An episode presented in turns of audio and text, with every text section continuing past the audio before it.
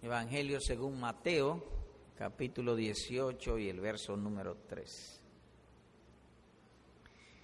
Y dijo, de cierto os digo que si no os volvéis y os hacéis como niños, no entraréis en el reino de los cielos. Hemos escogido este versículo para estudiarlo y le hemos llamado un paraíso infantil, porque dice al final el reino de los cielos, que es lo mismo que el paraíso. Y dice también que allí solamente pueden entrar los niños, de manera que estamos hablando de un paraíso infantil. Y llama también nuestra atención la predicación del Evangelio de que dice, de cierto os digo que si no os volvéis, Él está hablando a alguien. Y la atención llama porque nosotros, por ejemplo, los sermones evangelísticos lo llevamos a personas incrédulas. A ellos es que le hablamos. Y suponemos que ellos tienen algo que Dios usa para traerlos al arrepentimiento. Porque de otro modo pudiéramos también hablarle a los animales y nosotros no le hablamos a los animales, le hablamos a personas incrédulas. Lo que sucede es que Dios usa, cuando Él se agrada, usar la predicación con su poder. Y pues ese poder trae fe cuando Él lo sella o lo siembra en su corazón, en los corazones de los hombres. El hombre natural no tiene gracia salvífica. No hay nada en él que contenga tal cosa. Es decir, que cuando decimos el hombre natural, nos estamos refiriendo a cuando uno nace de manera natural, un hombre y una mujer se unen, eh, allí se concibe una criatura, un niño, y entonces él nace. Por naturaleza no hay en él nada que tenga gracia salvífica. Sin embargo, le hablamos para que se salve. ¿Por qué? Bueno, asumimos, entre otras cosas, que él es un hombre racional. Es decir, ya eso de por sí sería como una cabeza de playa. Es decir, que él tiene razón, que él piensa, que él oye, que puede discernir entre las cosas que escucha, que él es egoísta y dentro del egoísmo tiene algo que hay lo que llamamos un egoísmo bueno, que es nuestra propia vida, nuestra propia felicidad, que él puede discernir o distinguir lo que es mejor para él y entonces entregarse a él. Y si no lo puede alcanzar, por lo menos oyendo la palabra de Dios, pedirle a Dios, Señor, dame eso. Y entonces Dios dárselo porque es la manera que Dios ha establecido. Él puede discernir de entre la gloria y el infierno y oyéndola pudiera distinguir entre la verdadera felicidad y la falsa o el bienestar que conduce a la vida. De modo que cuando hablamos del paraíso infantil y lo hablamos en términos generales, nosotros esperamos que haya aquí algunos, o todos, todos los que no conocen a Cristo, para escoger esa senda y sean felices para siempre. Felices en fe mientras están en esta tierra y después de la muerte, lo cual es inevitable, sean felices para siempre. Así que en general ese es el propósito con el cual nosotros predicamos el Evangelio. Dios habla por medio de la predicación del Evangelio y eso le glorifica a Él.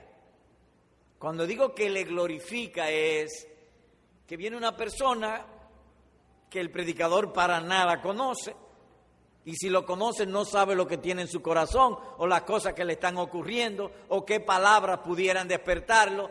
Entonces Dios, por medio de un hombre que no sabe a quién le está hablando, ni sabe si esa palabra es apropiada o no, usa esa palabra. Entonces la persona siente que el predicador sabe de él, pero en realidad no es el predicador, es Dios que le está hablando.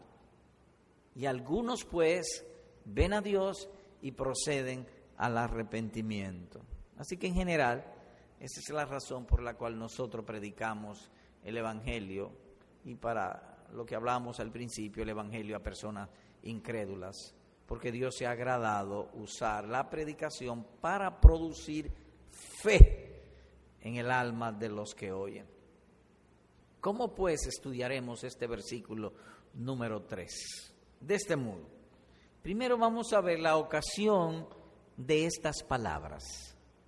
El versículo número 3 son las palabras del Señor Jesús. ¿En qué ocasión dijo Él estas palabras? Y segundo, ¿en qué consiste la conversión? Sería nuestro segundo aspecto. Así que empecemos la ocasión de estas palabras.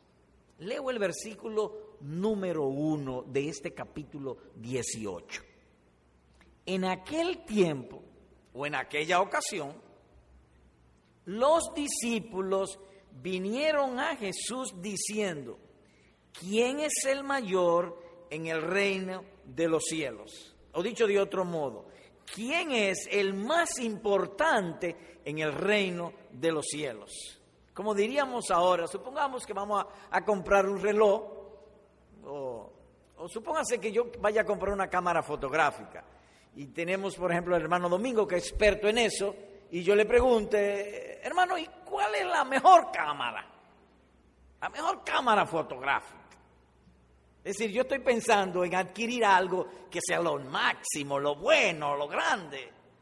Esa es más o menos la mente o la ocasión en que los discípulos pues le hacen la pregunta. Ellos ciertamente eran hombres religiosos, estaban interesados en los asuntos del reino de Dios. Nosotros queremos pertenecer a un buen reino, el reino de Dios. Y entonces, en ese contexto, ellos preguntan, ¿quién es el mayor o el más importante en el reino de los cielos? Al parecer, fueron influenciados por la mente religiosa de, aquel, de aquella época. En particular, los líderes religiosos, los fariseos, porque ellos habían malinterpretado las profecías del Antiguo Testamento con relación a que Dios vendría e implantaría su reino. Entonces ellos, al leer ciertos pasajes de las Escrituras, pensaron que ese reino era un reino de pompa y gloria terrenal. Hay pasajes que son verdades espirituales, pero cuando uno la usa en la, cuando uno la lee en las escrituras, Dios nos habla de manera figurada o metafórica. Es decir, usa asuntos de, estas vida, de esta vida que son hermosos, que son importantes, que son buenos, como simil de realidades espirituales. De modo que cuando yo leían en el Antiguo Testamento esas cosas, veían un reino de gloria y pompa terrenal. Es por eso que decimos que posiblemente los discípulos, los apóstoles, fueron influenciados por la mente religiosa de su época, de los fariseos, y hagan esta pregunta. El Señor Jesucristo no abunda sobre la cualidad del reino, cosa que el Espíritu Santo haría después con ellos. No obstante, censuró la incredulidad de ellos. Y les dice aquí, en el reino de Dios lo importante no es quién es grande, sino quién es humilde. Eso es lo que él le dice aquí. Para entrar en el reino de Dios no es que tú seas grande religiosamente, sino humilde. Eso es más o menos lo que quería decirle. De modo que es un diálogo con los discípulos. Dice el verso 1. En aquel tiempo los discípulos y fue tan tierno nuestro Salvador y al mismo tiempo condescendiente de la debilidad mental de ellos, que no solamente le respondió con términos eh, espirituales, sino también que se lo ilustró. Versículo 2. Y, y hicieron una pregunta y él, llamando Jesús a un niño, lo puso en medio de ellos y dijo, de cierto os digo, que si no os volvéis y os hacéis como niños, no entraréis en el reino de los cielos. Y llama la atención la respuesta que él le da, porque ellos eran verdaderos cristianos, eran salvos. Sin embargo, él les dice, si no os hacéis, si, si no se volver y hacéis como niños, no entraréis. Como que ellos no podían entrar. Entonces, la pregunta es, ¿por qué le dice a ellos si ellos ya estaban en el reino de los cielos? Bueno, la respuesta puede ser en dos aspectos. No olvidemos que entre ellos había un Judas, que era incrédulo, cosa que fue descubierta después. Eso por un lado. Y por el otro lado, hay ocasiones en que los creyentes tienen ciertos pecados que tienen que arrepentirse. Porque Cristo vino a salvarnos y a salvarnos del pecado. No que Él necesita saber de esos pecados, es que yo necesito convertirme, arrepentirme y dejar esos pecados como evidencia de que la herencia del reino de los cielos es mía también. Noten pues, una de esas cosas es la mente carnal que ellos tenían, que ellos esperaban que el reino de los cielos fuese de pompa y gloria terrenal, o que había un pecado particular. Si no os volvéis y os hacéis como niños, como si les hubiese dicho esto. Ustedes, y eso cabe a nosotros también, se esfuerzan por poseer grandeza terrenal en mi reino. Pero yo les digo que mi reino es un reino de niños y que allí solo entran los humildes o aquellos que son pequeños a sus propios ojos. Porque los niños son pequeños a sus propios ojos. Lo, lo confiesan explícitamente y su accionar diario es que ellos dependen de alguien. Son pequeños a sus propios ojos. En otras palabras, le está diciendo a ellos, si ustedes están entrando al Evangelio o esperando que el Evangelio los ascienda de nivel socioeconómico, mire, ese no es el reino de los cielos. Eso pueden ustedes buscar el Evangelio de la prosperidad, una cosa de esa, pero no el Evangelio. El Evangelio es para personas humildes o que sean pequeñas a sus propios ojos, no para ascender dentro de la sociedad y si está pensando eso, necesitas convertirte. Porque ese no es el Evangelio. El Evangelio no es para ascender. Pero hay gente rica, en la iglesia hay gente que tiene buena posición. Sí, cuando los ricos se convierten es un adorno al Evangelio, pero una, no una condición para entrar al Evangelio. ¿Y por qué es un adorno? Porque a la, a la vista de la gente tienen más que perder que cualquier otro.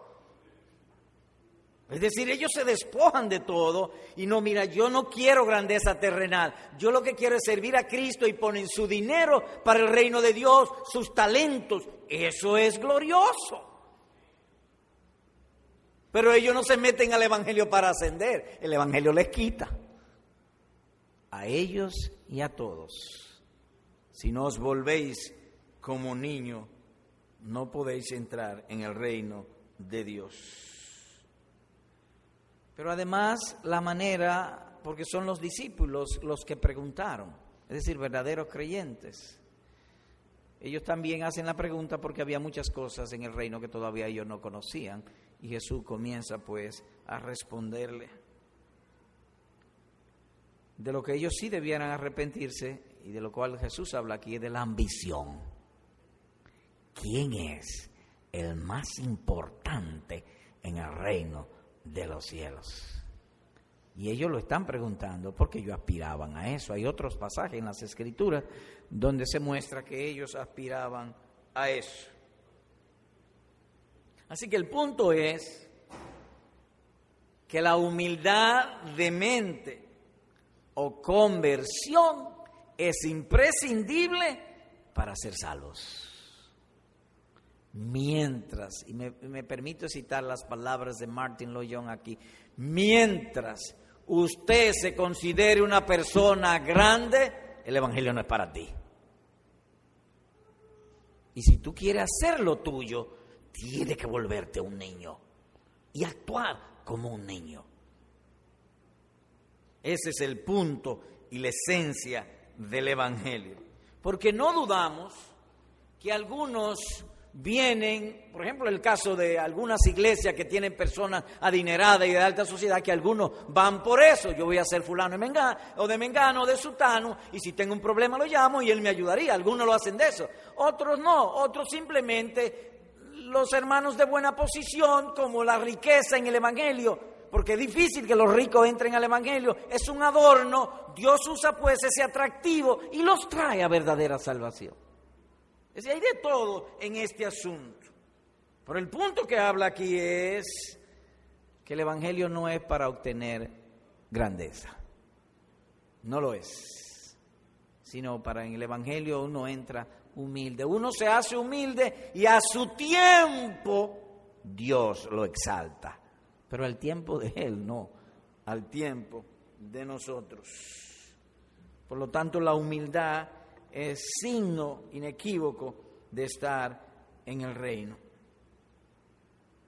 Ahora supongamos que Cristo, porque está hablando a los discípulos, veamos otra vez, versículo número uno. En aquel tiempo los discípulos, los verdaderos cristianos, entre ellos los apóstoles, preguntaron. Y él les responde, si no os volvéis como en otra palabra, si no te convierte en una persona humilde, no podrá entrar hay que suponer que les dijo a ellos de un pecado en particular.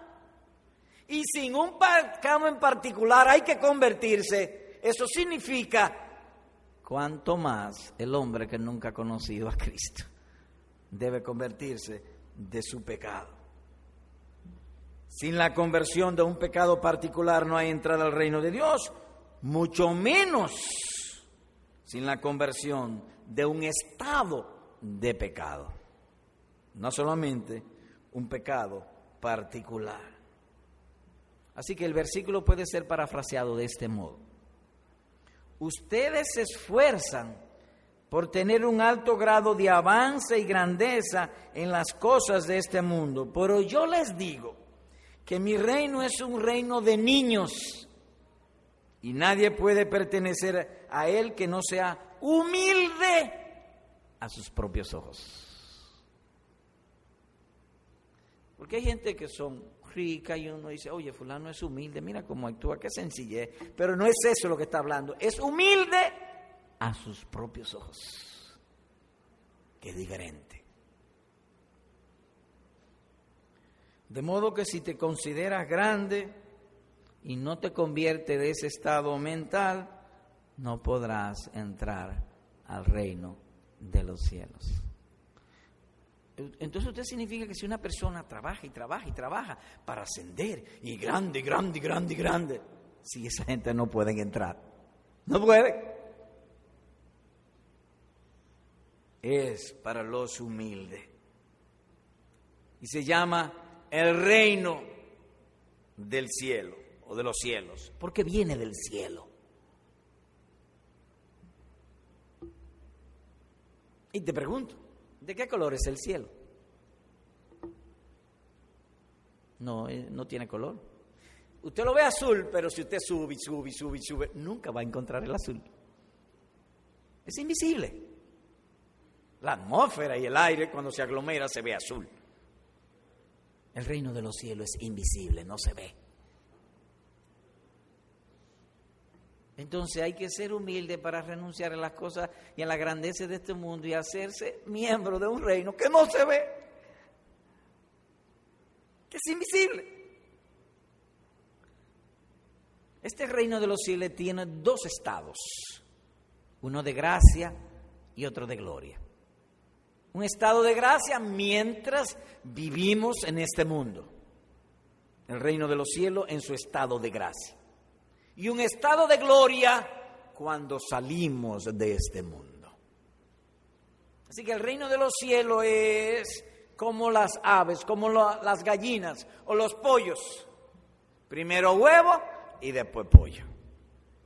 Así también nosotros. Primero un estado de gracia y después un estado de gloria. Así que noten pues la, ocasión de estas palabras. Fue para responder una pregunta de los discípulos. En segundo lugar, ¿en qué consiste la conversión? Dicho de otro modo, el Señor Jesús ha dicho, si no os volvéis y os hacéis como niños, lo cual puede ser resumido en una sola palabra, conversión. Entonces, Él dice volverse como niño y hacerse y hacer o actuar como niño. ¿En qué consiste, pues, la conversión? Bueno, dice que hay que volverse como niño. Y los niños están bajo la instrucción de sus padres. Cuando una persona se vuelve niño o es humilde, él mismo voluntariamente y por amor se pone bajo las instrucciones de Cristo y su palabra. Eso es humilde o volverse como niño.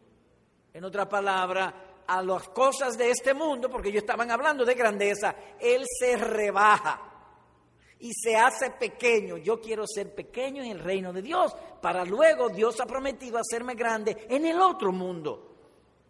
Entonces Él se humilla. En eso, en esencia, pertenece, resume la conversión. Renuncia a su propia sabiduría y se somete a ser enseñado solo por Dios. Porque nosotros somos, y más los dominicanos, somos todólogos.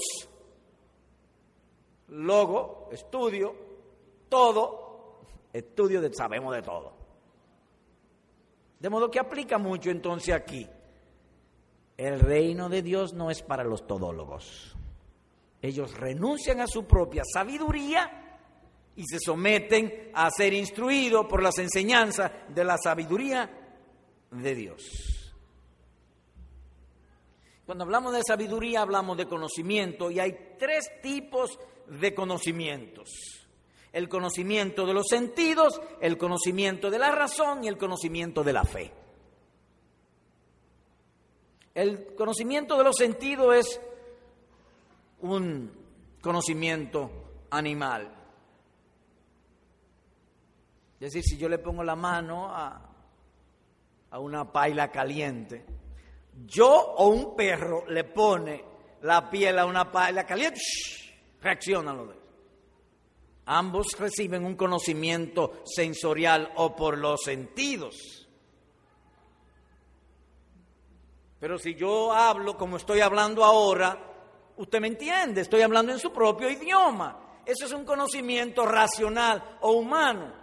Pero hay otro conocimiento que es el conocimiento de la fe, el conocimiento espiritual, que Dios habla y sin nosotros verlo, le amamos y hacemos lo que Él diga, sin verlo. El individuo está frente a un negocio, él tiene una empresa, y entonces él va a comprar, y le pregunté, ¿qué eso cuánto cuesta? Mil pesos. ¿Con impuesto o sin impuesto? No, no, hay que agregarle el 16% de los impuestos. Pero si tú quieres, si tú me pagas en efectivo, le dice el comerciante, yo le quito el ITEVIS, te le quito los impuestos y te cuesta solamente mil pesos. Racionalmente dice, bueno, un buen negocio. Pero el conocimiento de la fe le dice, paga tus impuestos. Y aunque le salga más caro, él dice, no, dámelo con, con los impuestos. Él oyó una voz, una voz invisible, que nadie la ve, pero está en la voz de él. Cristo Jesús por su palabra y le dice, honra la ley de Dios y la de los hombres.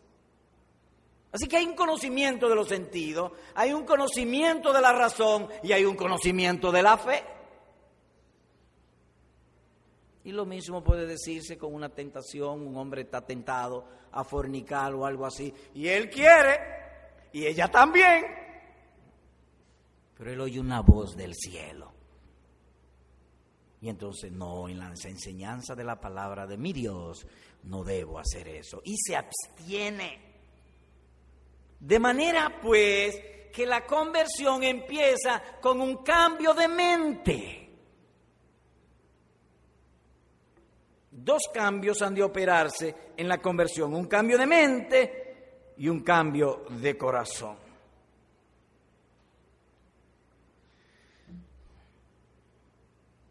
Pero dice ahí, si no os volvéis y os hacéis como niño, ¿cómo que yo puedo hacer eso? ¿Y cómo yo me convierto en un niño?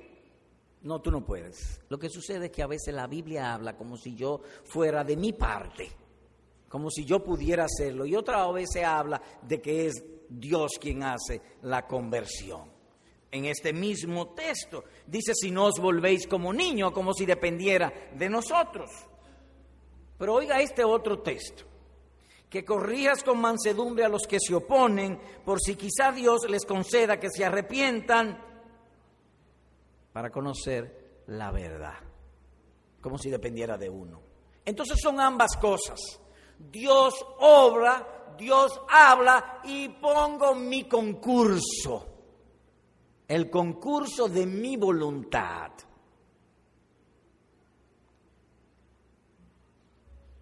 como el comer. Yo tengo que comer para poder alimentarme. Pero yo no le digo al estómago, mira, ahora tú vas a segregar jugo, jugo gástrico. Y entra el jugo gástrico. Y entonces el agua, el jugo gástrico, disuelve todo y separa las cosas celulares y atómicas, la coge la sangre. Yo no le digo eso, eso lo hace Dios en mí. Pero yo tengo que llevarme la comida a la boca.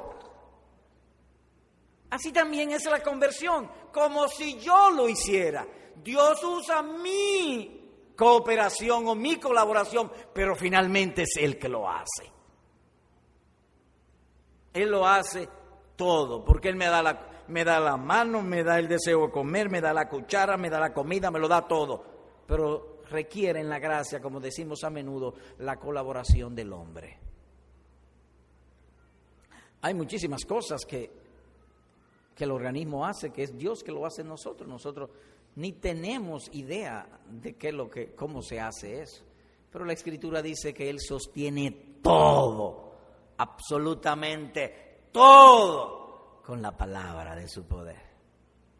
Y en aquel día cuando estemos en gloria y veamos de todo lo que Él hizo por nosotros, y de todos los peligros que nos libró, y de todos los favores que nos hizo, nuestros corazones se llenarán de gozo y de alegría, y alabaremos y, glorificaremos el Cordero que vive por los siglos de los siglos. Entonces, ¿en qué consiste la conversión? Bueno, tiene dos partes, un cambio de mente y uno de corazón o vida. El cambio de mente es que el individuo es mudado de la ignorancia, la indolencia, la incredulidad y el error espiritual a la luz verdadera. La mente debe ser cambiada. El hombre natural ignora las verdades esenciales del Evangelio y que le pueden salvar. Él se levanta temprano, se acuesta tarde, trabaja con esfuerzo tratando de ser feliz.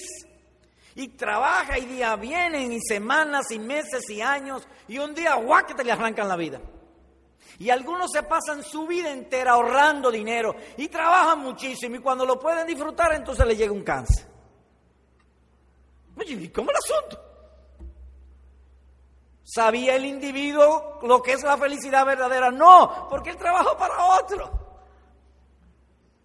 Y él se ahorró y él iba a comprar una cámara fotográfica y le costaba 100, no él quería la de 80, pero viene un nieto y hace así, taquit y se compra una de mil pesos o mil dólares de lo que él compró. Pues, ¿Cómo la cosa? ¿Cómo la cosa? Él no sabe lo que es felicidad, ni mucho menos cómo obtenerla.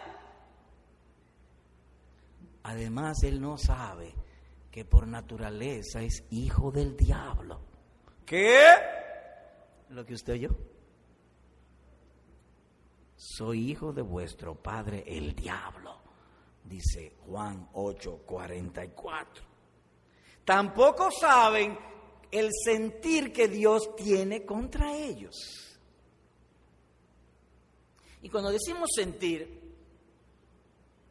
hay hermanos que tienen buen sentir conmigo y yo tengo buen sentir con ellos. Cuando nos vemos con cariño, eh, cariño conmigo, es decir, no, nos gustamos, si puede, cabe la expresión, aunque en estos tiempos hay que tener cuidado cuando uno habla una cosa así. Pero en buen sentido, nos gustamos, nos caemos bien, pero el hombre sin Cristo ignora lo que Dios siente contra él. Oiga lo que Dios siente contra él. Dios está enojado contra el incrédulo todos los días. Dice el Salmo 7, versículo número 11. Entonces él necesita ser sacado de esa ignorancia, de esa incredulidad, de esa indolencia. Él va camino directo a la condenación y al infierno y no lo sabe. La conversión pues empieza cambiándole la mente con eso. Así que lo primero es abrirle los ojos del alma. Reitero, los ojos del alma. Porque estamos hablando de un mundo espiritual e invisible. Mi alma es invisible como son invisibles mis pensamientos. Entonces esa parte invisible mía necesita unos ojos espirituales que no tiene para ver a Dios y enamorarse de Dios, de Cristo, de las realidades espirituales, de la verdad. Lo primero pues es cambiarle la mente para que entienda los misterios del Evangelio. Permítame traer dos textos. El hombre natural no percibe las cosas que son del Espíritu de Dios porque le son locura y no las puede comprender porque se han de discernir espiritualmente, dice primero a los Corintios, capítulo 2, versículo número 14. Y oiga este otro texto. Si nuestro evangelio está encubierto, entre los que se pierden está encubierto.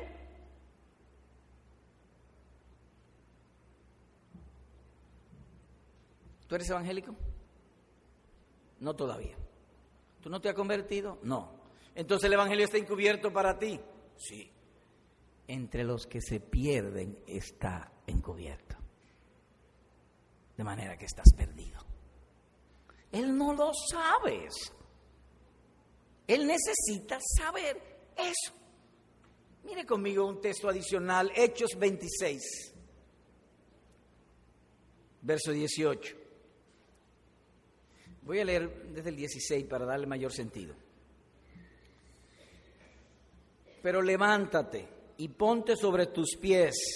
¿Y por qué? Porque para esto he aparecido a ti, para ponerte por ministro y testigo de las cosas que has visto y de aquellas en que me apareceré a ti. Pablo le está hablando a Pablo como un predicador del Evangelio. Librándote de tu pueblo, te libré de tu pueblo y de los gentiles a quienes ahora te envío. Hoy, ¿para qué tú me envías? Oiga, oiga esto. Para que abra sus ojos, para que se conviertan de las tinieblas a la luz. Usted ha oído decir cuando dice, decimos algo, a fulano le pasó de noche, no se dio cuenta, estaba en ignorancia. Entonces, dice aquí que la predicación del Evangelio, entre otras cosas, es un instrumento para que se conviertan de las tinieblas a la luz. Y aquí el punto que dijimos ahorita y que vuelva y traemos para probarlo. Y de la potestad de Satanás o del poder del gobierno del diablo a Dios, para que reciban por, lo, por la fe que es en mi, en mi perdón de pecados y herencia entre los santificados. El hombre incrédulo, usted le, lee eso y es como si le leyese de, de los viajes espaciales que están haciendo los rusos, los americanos y todo ese tipo de cosas. Así que he dicho que cuando uno le habla del Evangelio es como si hablara de los viajes espaciales o del telescopio Hubble, que hay que repararle un lente especulativo, no es un conocimiento real. Así es el Evangelio para ello, entonces hay que cambiarle la mente. ¿quién podrá apartarse del pecado a menos que vea peligro del pecado? No podrá. Una gente que venga haciendo mal hecho o entregado al pecado, a la fornicación o a lo que sea, a menos que vea que el pecado es malo, no podrá apartarse del pecado, porque el pecado da deleites temporales. Hay agrado. Él necesita una luz que le diga, por ese pecado te van a dar fuerte, o te van a castigar, o vendrá un juicio. Para que él entonces entienda y se aparte del pecado.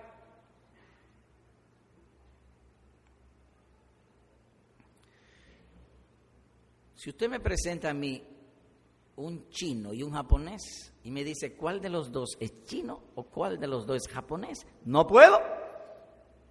Yo no sé. Pero usted le presenta un y lo mismo usted le presenta a un incrédulo la verdadera doctrina y la mentira y él no entiende para todo para él todos son eh, religiosos. Él no distingue. Su mente tiene que ser transformada. Por eso dice Jesús, si no os volvéis y os hacéis como niños, no entraréis. Tiene que volverse como niño, tiene que hacerse como niño, bajo las instrucciones de la sabiduría de Dios y entrar en el reino de los cielos. Así que lo primero es un cambio de mente, de entendimiento, de aspiraciones, de voluntad, de todo. Cambiar la mente por completo. Ellos no pueden entender como nosotros venimos domingo a la escuela dominical, domingo al culto, domingo en la noche, miércoles, y estamos todo el tiempo involucrados en las cosas del reino. Para él eso es locura y perdedera de tiempo, a menos que le cambien la mente. Cuando le cambian la mente, entonces será otra cosa, pero no solamente cambio de mente, sino también cambio de corazón o de vida.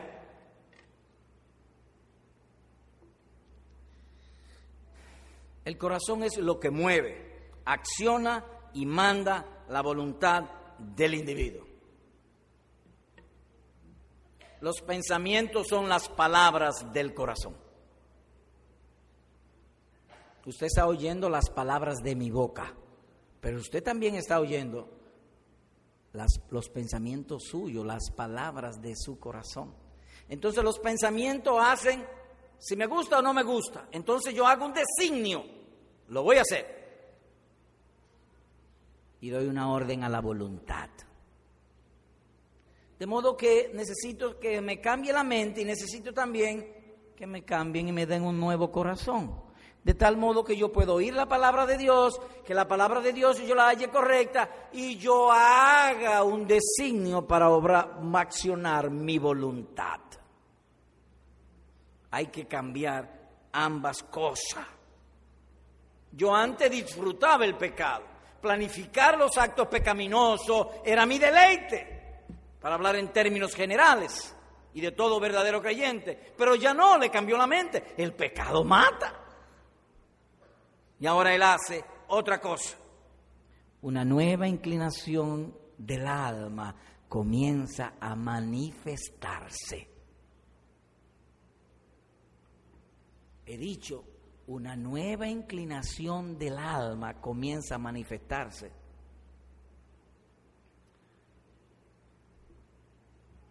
Imagínense que tú me pones a escoger entre, ¿qué digo?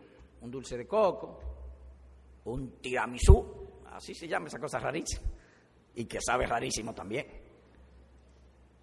Y yo cojo el dulce de coco que le gusta a él, el dulce de coco. ¿Cuál es la inclinación de su corazón? El dulce de coco. Porque se manifiesta escogiendo el dulce de coco. Entonces se necesita un nuevo corazón donde tenga una nueva inclinación y se manifieste por las cosas del reino, las cosas de Dios. Así que necesito un nuevo corazón.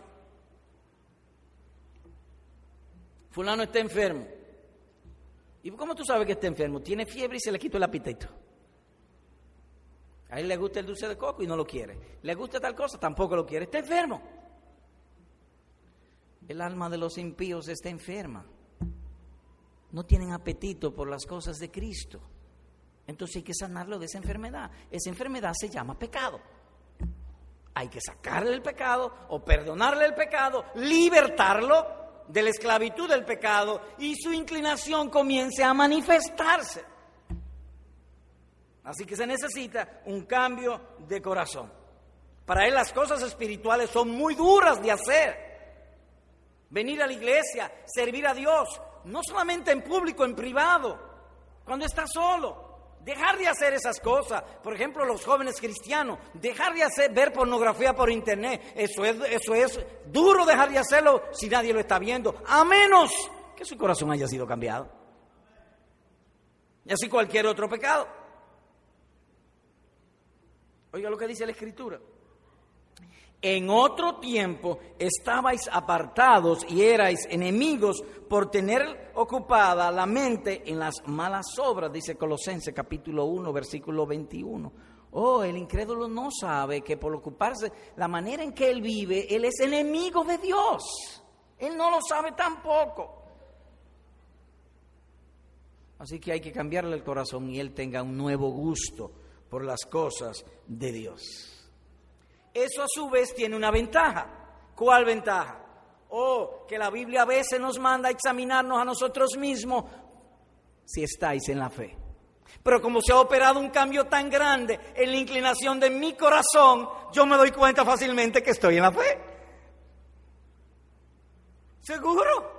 Porque el cambio fue grande, me cambiaron la mente, me cambiaron el corazón. Y cuando yo me examino digo, no, yo soy un nuevo hombre. Tengo, es verdad, gustos y deseos y tentaciones por cosas pecaminosas, pero no las hago porque hay una nueva fuerza en mi corazón. Lo cual entonces es una ventaja para yo saber si yo estoy en el reino de los cielos o no. Por eso mismo. Así que la raíz que diferencia al convertido del inconverso es que en el incrédulo su corazón no es hacia Dios. Mire conmigo Romanos 8, por favor. Verso 5. Leo. ¿Y, ¿Y, cómo usted, por qué usted viene hablando de ese modo? Le vamos a preguntar al predicador. Y nosotros vamos a decir, deja que la Biblia responda, versículo 5, porque los que son de la carne piensan en las cosas de la carne, pero los que son del Espíritu, en las cosas del Espíritu. Pero el énfasis aquí es, piensan en las cosas de la carne. ¿Y qué son las cosas de la carne? La carne es los intereses míos, personales, como individuo, no como cristiano, sino como individuo. Los que son de la carne piensan todo lo de ello es su propia mente, sus propios planes, sus propias ambiciones, sus propias motivaciones. Como individuo, ellos piensan solamente en eso. Sus días se gastan en eso. ¿Cómo obtener eso? Entonces hay que cambiarle el corazón. De modo que una persona sabe lo que es por lo que piensa. Pastor, pero yo a veces tengo tentaciones y pecados, pero tú lo has dicho, tentaciones. Malos deseos, pero no los complace porque piensa en las cosas de Dios y no deja que las cosas de la carne se manifiesten. Entonces hay un poder nuevo en ti. Entonces el incrédulo hay que cambiarlo y darle un nuevo corazón. Es por eso que Jesús dice, si no os volvéis y os hacéis como niños, en otras palabras, si no tiene una nueva mente, un nuevo corazón, una nueva voluntad, no puede entrar al reino de los cielos. Las cosas espirituales le serían, como, como hemos dicho en otra oportunidad, poner un pollo delante de una televisión. Ni le va ni le viene. Imagínese un pollo delante de una televisión. Y en la televisión le dicen al pollo, mira, en la cocina, ve corriendo a la cocina, que se cayó mucho maíz, y hay mucho maíz en el suelo, y el pollo se quedó. Se muere de hambre y no va a la cocina. Hacia el incrédulo le dicen, ve a Cristo que allí está la vida y la felicidad para siempre. Y él se quedó. Entonces hay que transformarlo para que no sea más pollo y sea un hijo del reino.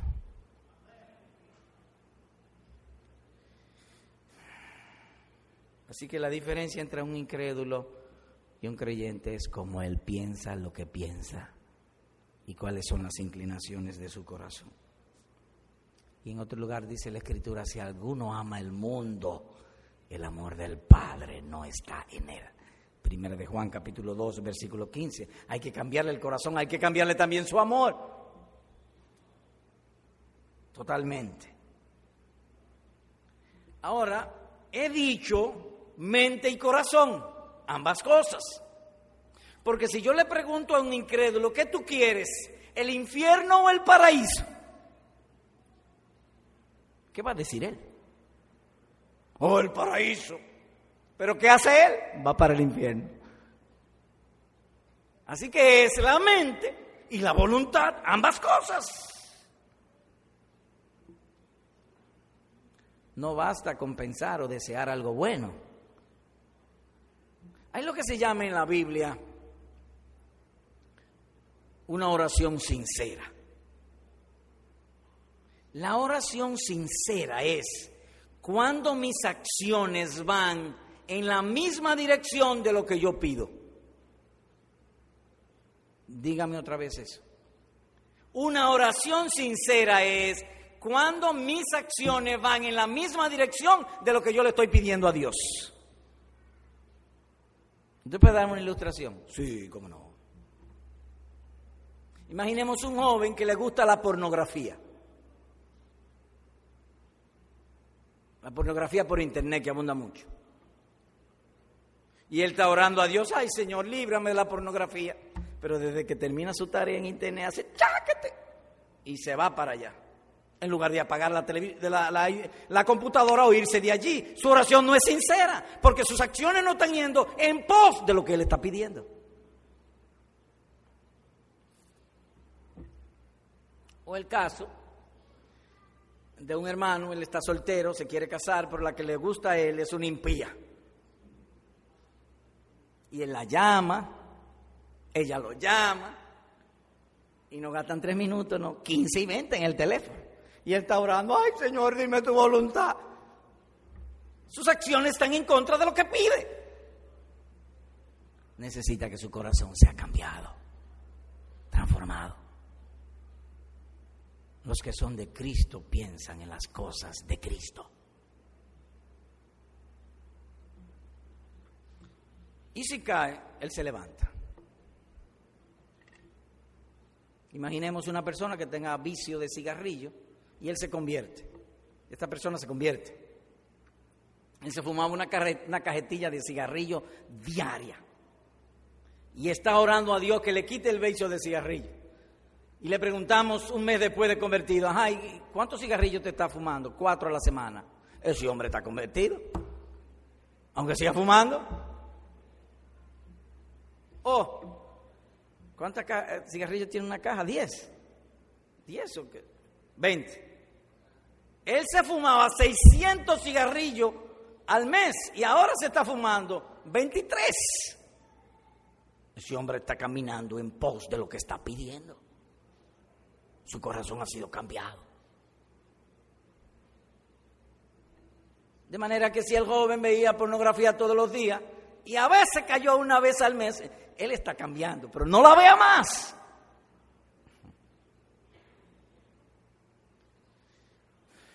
Así que cuando se cambia, se cambia la mente y se cambia también el corazón. Pero hay una nota que debo dar aquí y que es apropiada. Cuídate de no entrar en la cueva de ladrones. ¿Y qué es eso, una cueva de ladrones? Oye este versículo, en la, estas palabras en boca de nuestro Señor Jesucristo. En Mateo 21, 13 dice, habéis hecho una cueva de ladrones la casa de Dios. Una cueva de ladrones era el lugar donde se refugiaban para descansar y reponer fuerza los ladrones. Ellos saltaban, salían, merodeaban, robaban, mataban, pero eso, eso requiere esfuerzo y trabajo. Entonces al final de la jornada, entonces ellos iban a la cueva y allí tranquilo, nadie los veía y descansaban.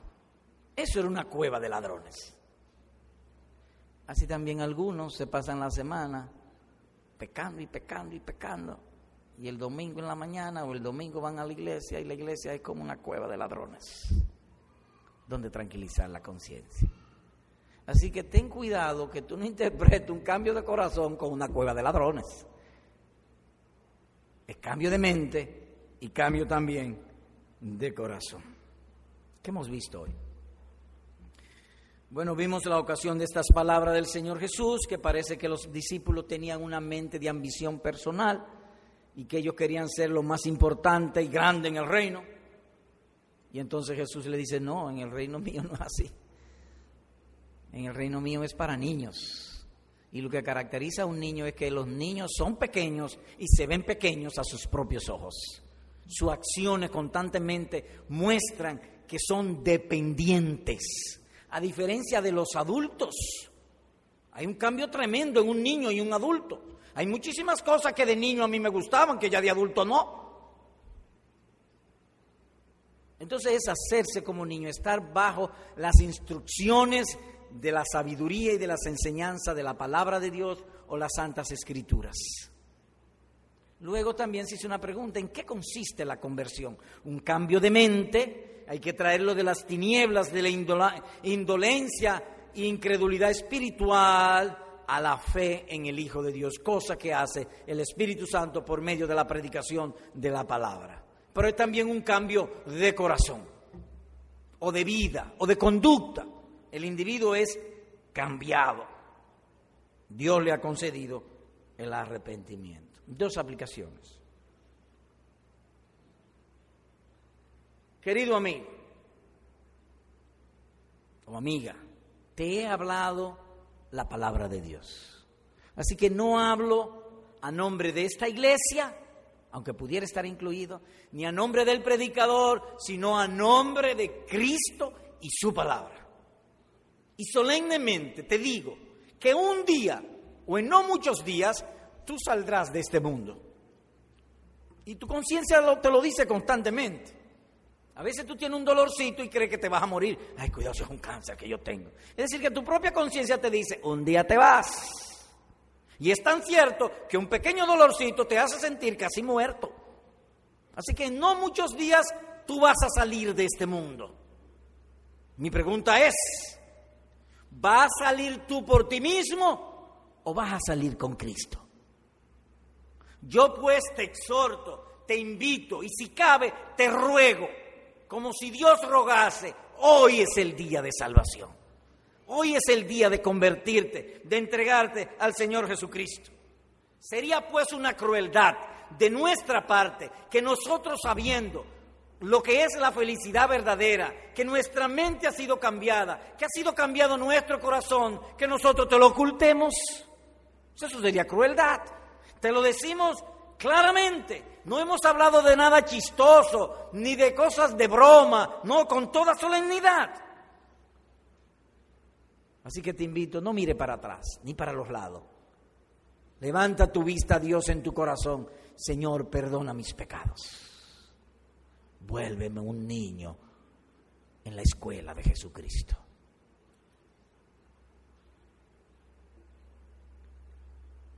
Segunda aplicación.